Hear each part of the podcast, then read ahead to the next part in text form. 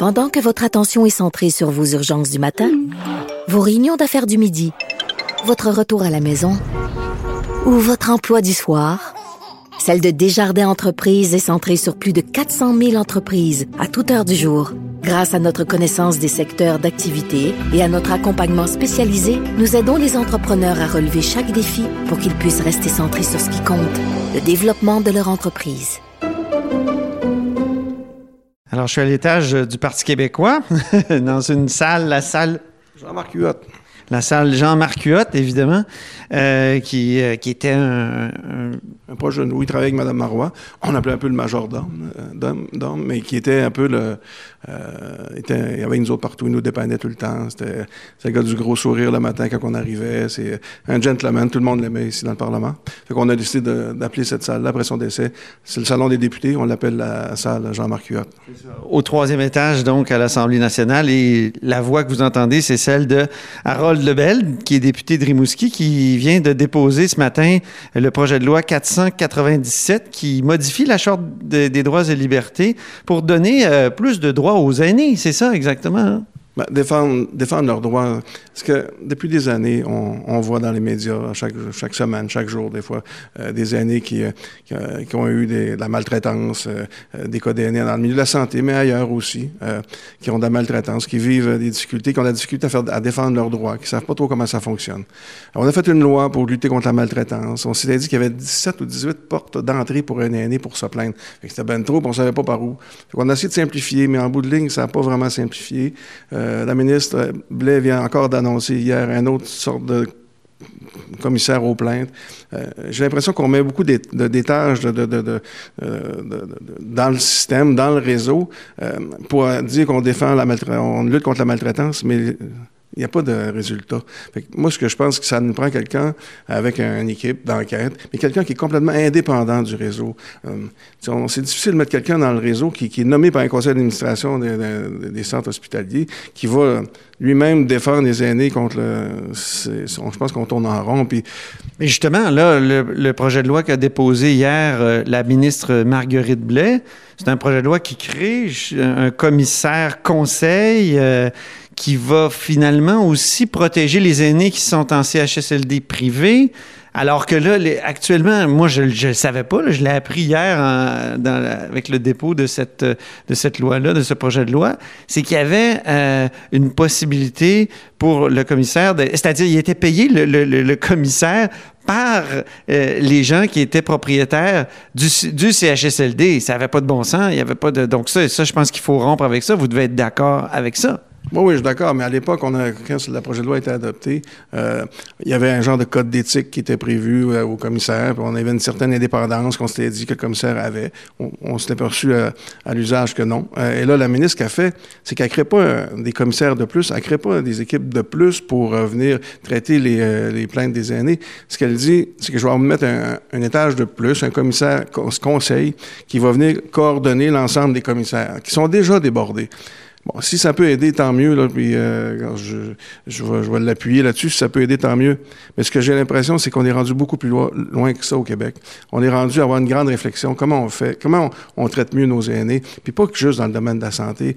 Quelqu'un me parlait de, de, de transport, juste le transport adapté dans, dans, dans les villes qui qui prend pas conscience assez des, des aînés qui sont isolés, qui n'ont pas accès à ces transports-là. Moi, je pense qu'il y a des... C'est pas de la bientraitance euh, envers les aînés. Donc là, votre projet de loi, là, pour être clair, là, il, donne, euh, il, modifie la charte des droits, puis il crée la fonction de protecteur aux aînés. Il y a, déjà la commission euh, des droits de la personne et de la jeunesse. Ce qu'on dit, c'est qu'on on crée un poste de vice-président. Il y a déjà le président de la, commission. On crée un nouveau poste de vice-président. Et lui, son mandat, c'est protecteur des aînés. Il sera vice-président de la commission et protecteur des, des aînés. Et il aura une équipe, comme ça fonctionne déjà à la commission. On ne veut pas tout rajouter, mais ça fonctionne déjà à la commission. Une équipe qui pourra traiter les plaintes, pourra faire des enquêtes de lui-même, aller voir les situations. Et, euh, ça sera très clair. Il y aura un nom, on pourrait, il y aura quelqu'un qui s'occupe du droit des aînés au Québec, qui est indépendant, qui n'est pas euh, assujetti à la ministre ou à des décisions de la ministre, mais qui pourra, ou de, de n'importe quel ministère, mais qui pourra intervenir. Et comme j'expliquais, on a une population qui est vieillissante et il y aura de plus en plus de cas dans différents domaines on est rendu aujourd'hui. C'est une discussion qu'on avait il y a quatre ou cinq ans de créer un protecteur des aînés, mais on n'était pas prêt. On trouvait que c'était infantiliser les aînés. On n'était pas prêt. Euh, mais je pense qu'aujourd'hui, les, les, groupes qui m'en parlent sont rendus là. Qu'est-ce que ça ajouterait? Parce qu'on a déjà un protecteur du citoyen. Les aînés sont des citoyens. Ils peuvent être protégés par le protecteur des citoyens. Donc, pourquoi ajouter encore une autre euh, patente bureaucratique? Excusez-moi, mais... mais... mais... oui, s'il y avait des résultats. Mais regardez, Regardez chez les médias, regardez les nouvelles à chaque semaine. Il y a un problème là. Il, y a, faut, comme on protège la jeunesse, euh, il y a un problème avec une population qui est de plus en plus vieillissante, des, gens qui ont de la difficulté à défendre leurs droits, à faire respecter leurs droits. On voit que euh, actuellement, les outils qui sont là n'arrivent pas. Ils sont soit débordés ou n'arrivent pas. créons quelqu'un, un groupe avec, euh, avec des moyens qui va, qui va travailler que là-dessus, que sur le droit des aînés, que sur les conditions de vie des aînés. Je vous dis. Et là, vous dites comme, la, comme on protège la jeunesse, mais la DPJ est en, comment dire, on est en train de la repenser, la DPJ, justement parce qu'elle ne faisait pas le travail, ou, ou pas, pas, pas qu'elle faisait pas le travail, mais il y avait des, des, sérieux problèmes dans son travail. Moi, moi je parle plus du principe là, de défendre la, la jeunesse, mais moi, je ce que je vous dis, c'est qu'on a une population. Mais ça serait pas sur le même modèle, au lieu de DPJ, DPA? Il ben, faudra voir comment ils vont l'organiser, le modèle. moi, ce que je trouve important, c'est la Commission des droits de la personne et de la jeunesse. Ils ont une expertise, ils savent comment fonctionner. Maintenant, euh, on crée un poste qui est responsable de la protection des aînés, du droit des aînés, et ils vont être capables de livrer la marchandise. Et ce que je fais, dans le fond aussi, c'est que je provoque une réflexion par le dépôt du projet de loi. Je suis à l'opposition. Je sais bien qu'ils m'appelleront jamais ce projet de loi-là, probablement. J'aimerais bien ça qu'ils le fassent, mais, mais, je provoque euh, une réflexion. Puis juste le fait d'en parler, puis que les groupes vont en parler, que la ministre aujourd'hui euh, l'a vu, s'est levé, on a fait faire un vote. Parce que on est rendu à cette, cette réflexion nationale qu'on doit faire sur comment on va traiter les aînés au Québec parce qu'on a une population vieillissante, puis comment on va assurer leurs droits. Donc, on cherche la meilleure formule, que ce soit les, les, le, commissaire, conseil que, que Mme Blais veut créer, puis vous, c'est le protecteur aux aînés. On cherche la meilleure formule, dans le fond. On cherche la meilleure formule. Mais moi, la formule qui, qui, qui, qui est essentielle, il faut qu'elle soit indépendante. T'sais, quand on crée des structures de, de, pour des plaintes sur un réseau, mais des gens nommés par le réseau, si sont dans le réseau, euh, je suis pas sûr qu'on arrive à, à, des résultats. Puis il y a une forme de maltraitance qui est la maltraitance organisationnelle. Il y a la maltraitance financière, sexuelle, il y a plein de sortes de maltraitance.